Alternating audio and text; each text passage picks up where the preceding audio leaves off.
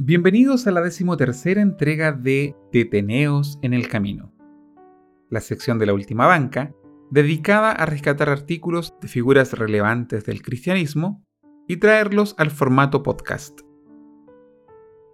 Continuamos revisando artículos del pastor Willis Hoover, trayendo en esta ocasión uno de los artículos más emblemáticos y descriptivos del naciente movimiento pentecostal en Chile, titulado ¿Quiénes son estos pentecostales? Publicado originalmente en la revista Fuego de Pentecostés número 7 de julio de 1928. Este artículo vino en respuesta a una publicación de la revista Sucesos número 1345 del 5 de julio de 1928 titulada ¿Quiénes son los pentecostales? En donde se presenta el culto pentecostal no solo como pagano y bullicioso, sino que también como algo dañino, especialmente para el sistema nervioso de los niños que asisten al templo. El artículo también critica de forma velada la libertad de culto consagrada solo tres años antes en la Constitución de 1925, que permitió que cultos como el pentecostal pudieran existir. Pasemos a revisar ahora ambos artículos, comenzando con el artículo de la revista Sucesos y concluyendo con la respuesta del pastor Hoover.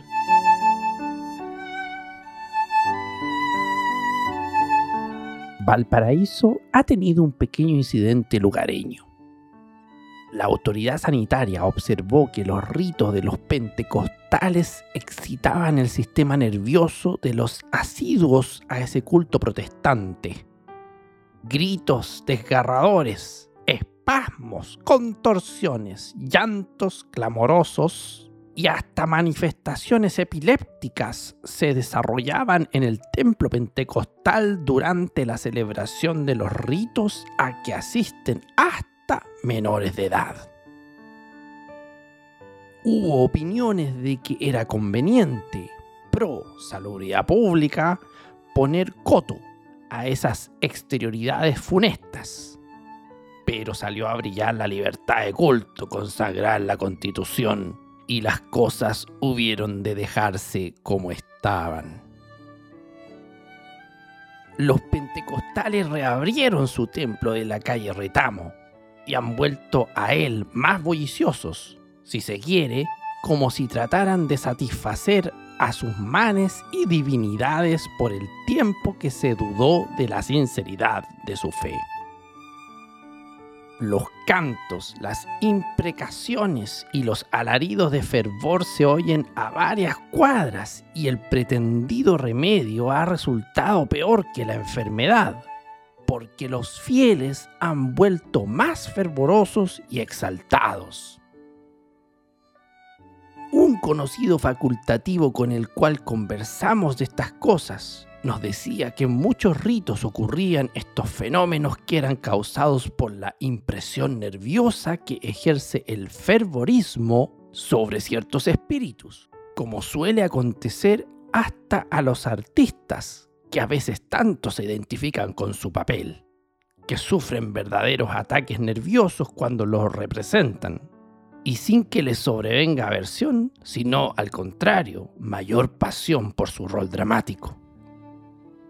Es indudable, nos agregaba, que la divinidad no puede recibir complacencia con tales desbordes pasionales o nerviosos, y creo que el único dique es el buen criterio de los que dirigen estos actos religiosos, para no hacerlo llegar al estado de paroxismo que se observa entre los pentecostales en su mayoría gente sencilla y más impresionable. Nuestro entrevistado nos decía que era evidente el daño nervioso que recibían los niños, pero para ello está también el criterio de los dirigentes y de los padres de los pequeñuelos para ahorrarles la concurrencia a esos actos que les dañan fisiológicamente. ¿Quiénes son estos pentecostales? Por Willis Hoover.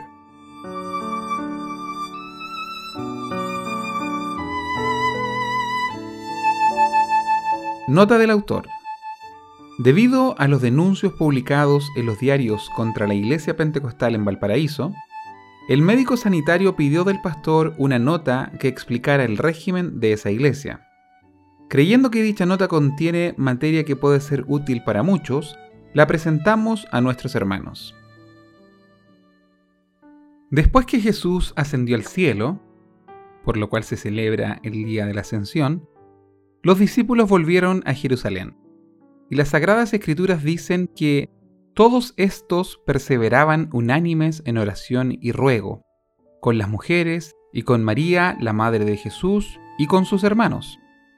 Y como se cumplieron los días de Pentecostés, estaban todos unánimes juntos.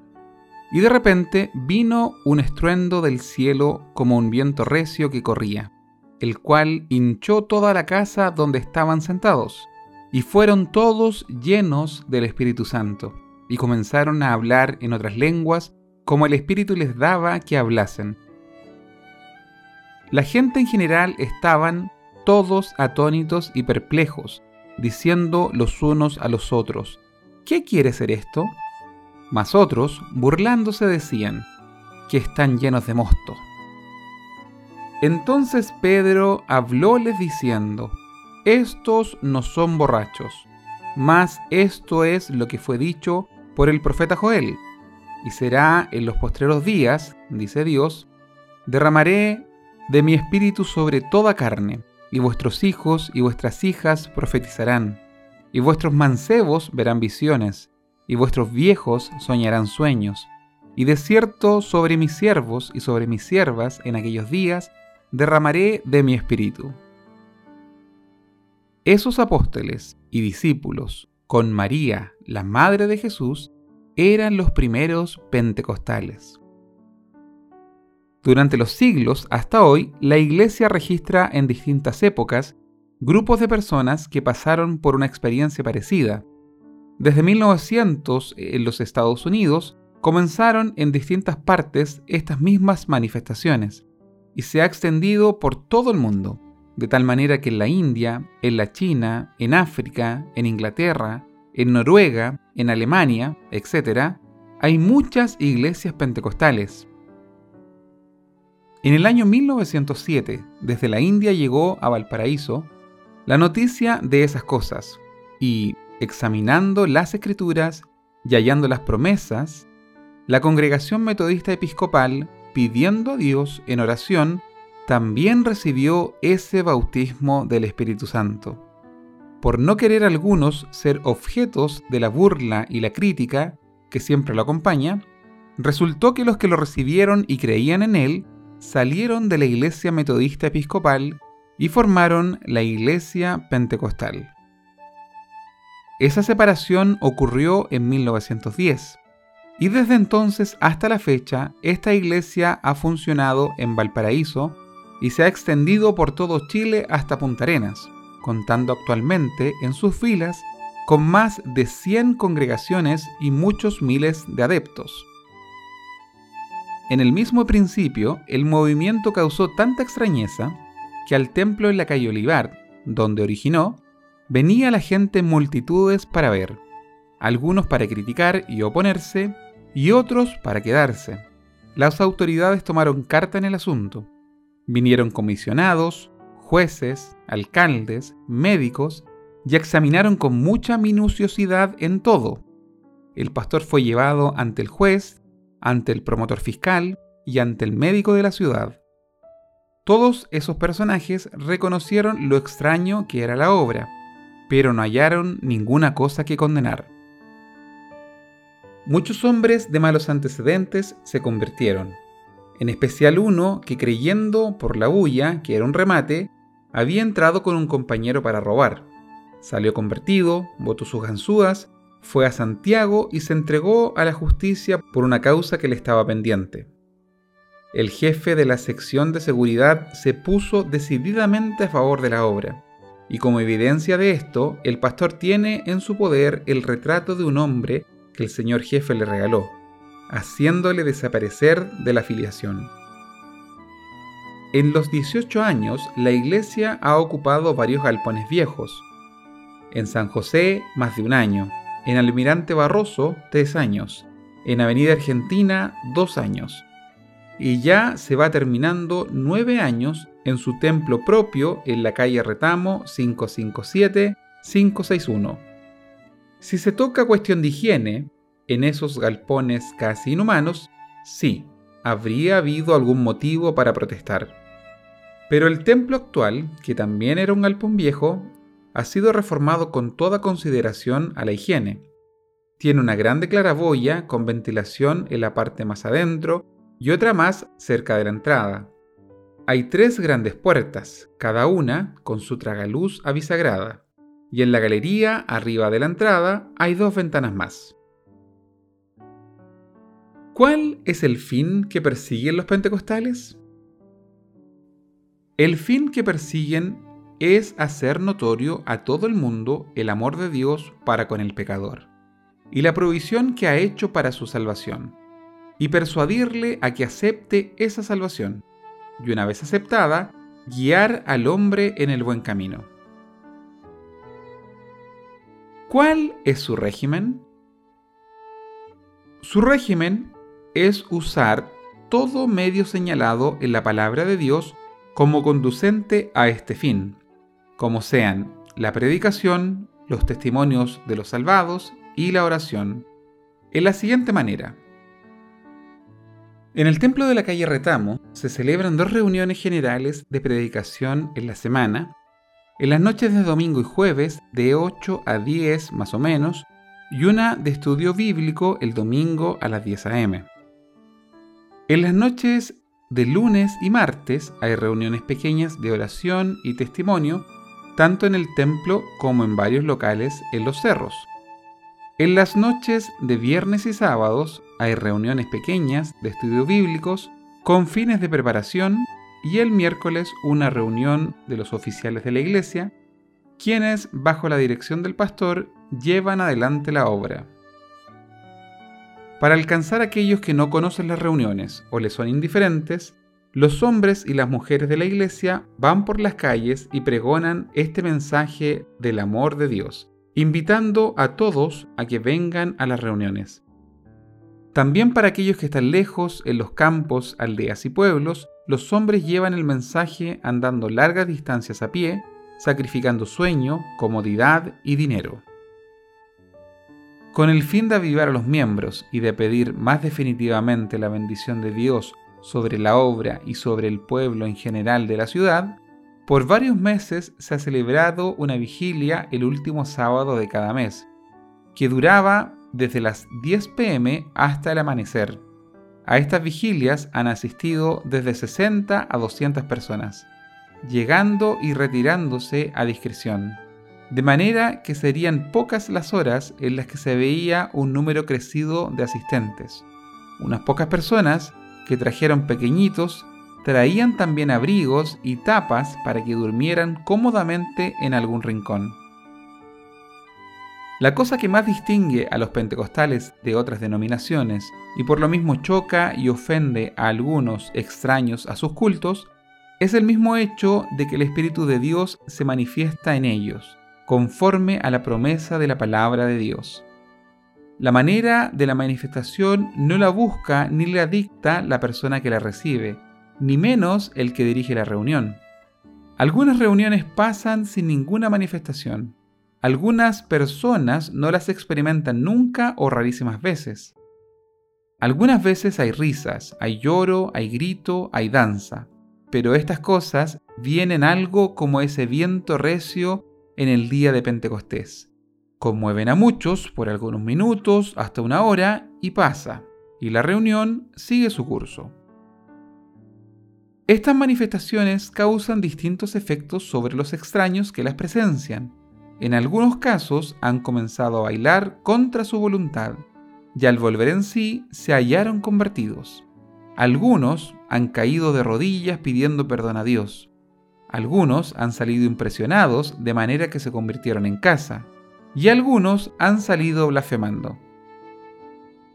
En mayo de 1927, un joven luchador a la romana y de jiu-jitsu presenció una reunión ordinaria. Quedó mirando las danzas y después de quedar asombrado y haciendo preguntas al pastor. Tan interesado estaba que visitó al pastor al día siguiente y al retirarse llevó un Nuevo Testamento. El hombre nunca más se vio, desapareció, pero en mayo de este año se recibió una carta del norte contando su conversión completa por medio de la lectura del Nuevo Testamento y rogando ingresar a las filas de la iglesia pentecostal, aunque en el lugar donde está existen otras denominaciones. Dice que ya no es luchador de la romana, sino luchador celestial. Hay varios hombres en distintas partes de Chile que están dirigiendo congregaciones en la actualidad, que en otros años eran presidiarios y hombres temibles por sus crímenes y por su braveza. Hay muchos hogares felices, familias reunidas que estaban aparte sus miembros.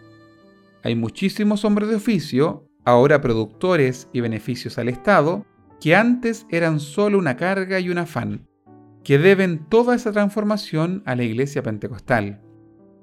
Hay hombres operarios de todo ramo que son buscados por las casas de comercio, las fábricas, las oficinas, los contratistas, los constructores, que antes no servían para nada o estaban bajo afanosa vigilancia. Hay siempre pedidos a la iglesia buscando mujeres para las casas de distintas capacidades, llaveras de confianza, cocineras, sirvientas de mano, etc. Se puede mencionar a algunas personas que, después de conocer de cerca la obra pentecostal, se han manifestado muy favorablemente a ella, como son el señor Juez Ibar, doctor Manterola, el señor Carlos Álamo, en un tiempo jefe de la sección de seguridad, el señor Lira, también de esa sección, el señor Roberto Crichton, exalcalde y actual agente de aduana, y otros personajes cuyos nombres no eran conocidos. Higiene y moral. Sobre la cuestión higiene, en la que se pone énfasis, se puede decir, ya se ha explicado, que el templo de la calle Retamo no es sin ventilación, ni mal ventilado, como puede comprobar cualquiera que lo quiera visitar. Las más grandes concurrencias ordinarias no pasan de 500 a 600 personas, y por un tiempo de una o dos horas, terminando cuando los teatros recién entran en función. Últimamente se ha habilitado otro templo en el Cerro Larraín, el que en las reuniones mayores comparte la asistencia con el de retamo. Sobre la moralidad, era de hablar en extenso cuando se considera la relajación que reina en todas partes, que los diarios presentan la más de semidesnudez en sus clichés, los teatros hieren la vista con sus flamantes carteles, invitando con toda viveza a presenciar las películas cuyos menores títulos son escandalosos en lo sugestivo que son. Las calles son espectáculos parecidos a balnearios, los cuales son cada vez más descarados, hombres y mujeres en traje de baño, y bien escaso, tendidos en gran mezcolanza, a todo público en la arena de la playa. En las góndolas las señoritas sentadas frente a los ojos involuntarios con las piernas descubiertas arriba de la rodilla.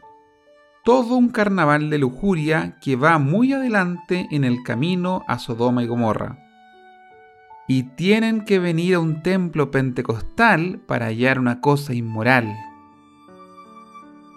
Y las niñas que cayeron estaban vestidas a la moda reinante, y sus padres estaban, como siempre, al lado para cubrir su persona con algún abrigo. Pero los que vinieron para inspeccionar los rechazaron con violencia dos veces. Y los hombres que han abandonado sus crímenes, sus inmoralidades, sus vicios, declarándolos en lenguaje sano y limpio, gozando de aquella transformación obrada por el Espíritu de Dios en sus vidas.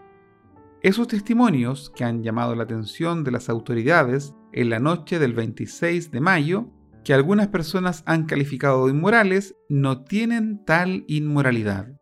Porque sí es cierto que cuentan su vida anterior a la que llevan ahora en la iglesia, pero estas narraciones no ponen énfasis en los detalles asquerosos, en los cuales antes era su deleite, sino en que ahora, por el poder de Dios, no andan en ellos, y con palabras de respeto y limpias que no ofenden a los niños y niñas, cuentan, por ejemplo, un caso que las mismas autoridades oyeron, que su salario era gastado en maldades y en pagar multas, pero ahora en atender a sus hijos, y otro que cuando llegaba a su casa sus hijos se escondían, pero ahora salen a recibirle, y así por el estilo.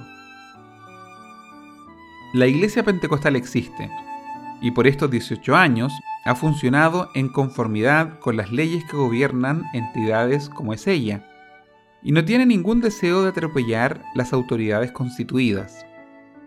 Está haciendo una importante obra moralizadora, y en muchas ocasiones las autoridades lo han reconocido y le han prestado su decidido apoyo. Prueba es que el año pasado, en atención a una solicitud presentada por la dirección de esta iglesia en su conferencia anual, fue emitida por su excelencia el presidente una orden otorgando a los representantes de esta iglesia entrada en los establecimientos penales de la República para predicar el Evangelio y como fruto muchos han salido para vivir una vida honrada. ¿Cuáles son los resultados de la obra pentecostal? Fuera de los resultados generales que se ha referido en el curso de esta narración, sigue una nómina de algunos que se puede referir como testigos entre aquellos que en tiempos pasados habían dado mucho que hacer a las autoridades, advirtiendo que hay otros muchos en distintas partes de Chile de esta misma clase, fuera del gran número de aquellos cuya vida era sólo de vicios ordinarios. Hele aquí, entre paréntesis, sigue una lista de 15 nombres. Un hombre ebrio, estorbando una reunión en la calle, fue llevado entre dos a la iglesia y se convirtió la misma noche. Y desde aquel día es un modelo de hombre bueno, la admiración de su barrio y de sus colegas anteriores. Un caso entre muchísimos. Calle Vega, 165. ¿Quién es el pastor de los pentecostales? Es norteamericano. Nació en 1858. Fue diplomado en medicina y cirugía en Chicago en 1884.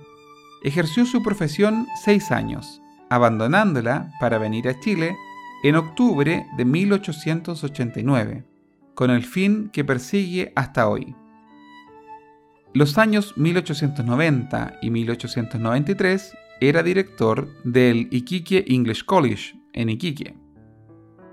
Los años 1894 y 1901 era pastor de la Iglesia Metodista Episcopal en Iquique.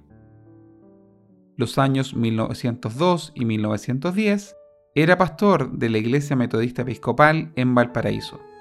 Durante esos 20 años en la Iglesia Metodista Episcopal, ocupó varios puestos de importancia. Construyó el edificio del Iquique English College y del templo en la calle Amunatigui de esa ciudad. Construyó un templo en Punta Arenas y el templo en la calle Olivar en esa ciudad.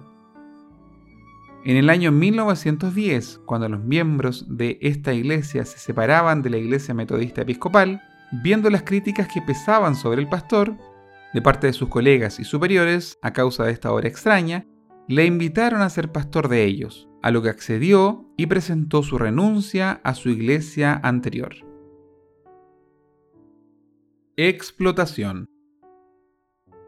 El pastor vino a Chile a la edad de 31 años, dejando una próspera vida profesional. Ha consagrado 39 años a la obra de la regeneración de los hombres en Chile. Vino en compañía de su joven esposa, casi novia, quien dio toda su vida también en Chile, volviendo enferma a su tierra con su esposo enfermo, solo para dejar sus restos al lado de los de su familia. El pastor, después de casi dos años de enfermedad, volvió a Chile para continuar su trabajo privado de su compañera esposa. Su presencia aquí ha servido para traer a Chile, en bien de la obra, la suma de 15 mil dólares o más de 120 mil pesos donados por miembros de su familia. Este dinero ha sido invertido principalmente en la construcción de dos templos en Valparaíso, uno en la calle Retamo y el otro en el Cerro Larraín, calle Santa Inés.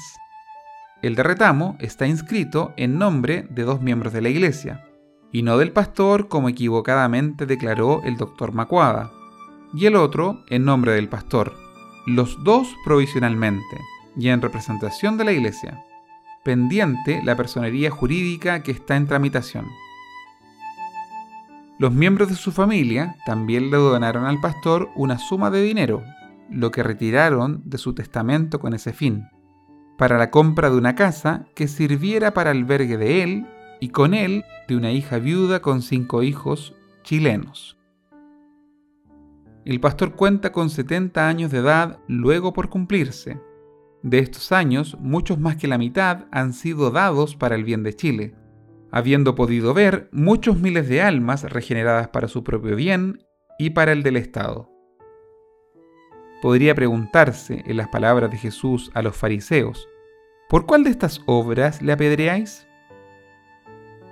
De paso, se puede decir que si bien sus hijos se educaron en los Estados Unidos, se educaron solos, incluso la hija, ganando su propia vida, trabajando como peón, como mozo, como chofer, en oficinas, en restaurante, en jardín, en fin. De toda manera, menos con un cobre de dinero chileno. ¿Cuál es la dirección de la iglesia? El pastor es tal por la invitación y nombramiento de un cuerpo que se llama una junta de oficiales, que tienen a cargo todos los asuntos materiales de la iglesia, en particular todas las finanzas. Estos perciben todos los dineros que entran en la iglesia y pagan al pastor un sueldo que ellos mismos fijan. Estos también secundan eficazmente la obra espiritual de la iglesia. Las propiedades han sido adquiridas por donación, como arriba se ha dicho, y están en nombre de particulares solo hasta conseguir personería jurídica.